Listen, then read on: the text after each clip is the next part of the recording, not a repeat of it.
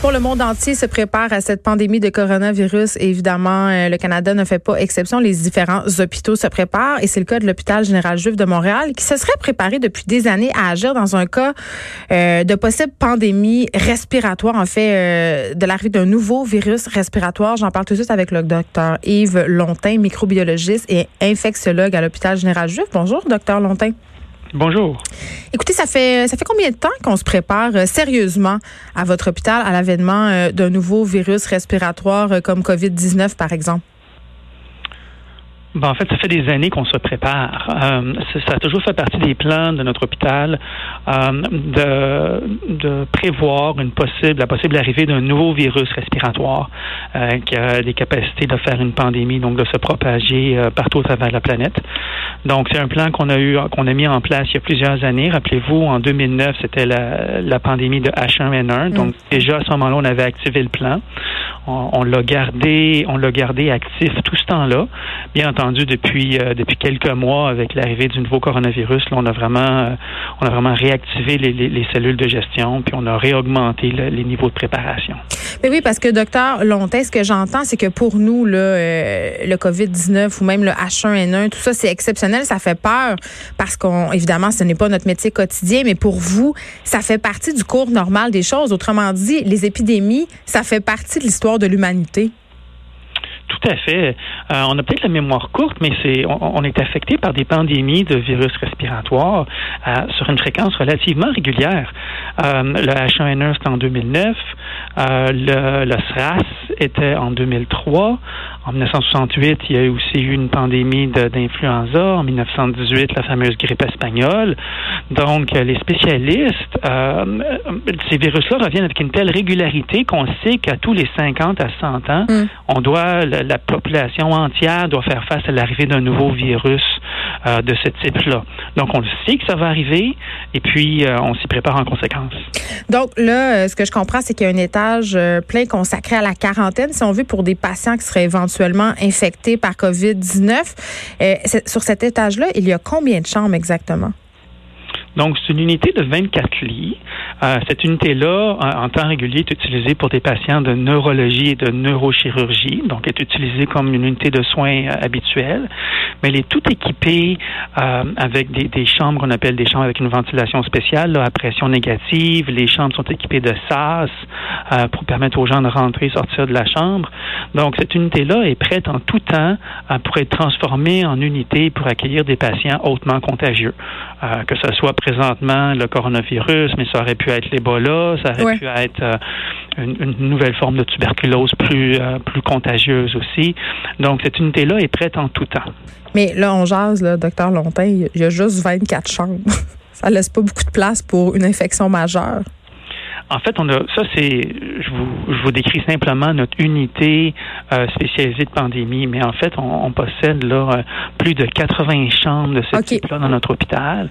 Et puis, on a même la capacité de, de, de rajouter finalement des chambres supplémentaires aux besoins, moyennant quelques modifications là au niveau euh, au niveau technique. Allez-y. Par exemple, nos soins intensifs aussi sont, ont été euh, designés, pour utiliser un anglicisme, là, euh, afin d'accueillir ce type de patients-là aussi aux besoins.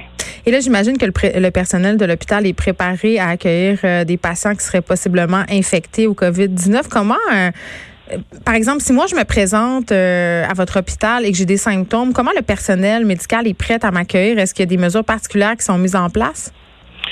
Mais, euh, mais oui, tout à fait. Donc, euh, que ce soit à l'urgence ou dans les cliniques externes, euh, maintenant, on, on, on, dépiste là, tous les patients qui arrivent en leur posant des questions simples. Systématique. Systématiquement, oui. Avez-vous des questions, avez-vous des symptômes compatibles avec une, une, grippe ou un rhume, de la toux, de la fièvre? Et si oui, avez-vous voyagé dans un des pays suivants euh, au cours des, des, deux dernières semaines? Et puis là, la liste est, est appelée à changer là, régulièrement avec l'ajout de nouveaux pays.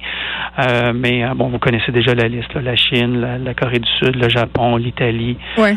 euh, Singapour, l'Iran, bon, l'Italie. Là, je comprends, euh, docteur Lontin, qu'on est prêt. Euh, mais les, les, gens ont peur. Et là, euh, j'avais envie qu'on se parle de la pénurie de Purel. Parce que les gens sont visiblement affolés. Là. Juste aller dans une pharmacie, par exemple ici à côté du bureau, les étals sont complètement vides, c'est en, en, rupture de stock. Et j'ai envie de dire, eh, est-ce qu'on n'a pas un faux sentiment de sécurité? Est-ce que le Purel, c'est vraiment efficace pour éviter d'être contaminé par les microbes? Et là, je parle pas nécessairement seulement de COVID-19, là, mais j'ai l'impression que ce produit-là nous donne un faux sentiment de sécurité. Est-ce que je me trompe?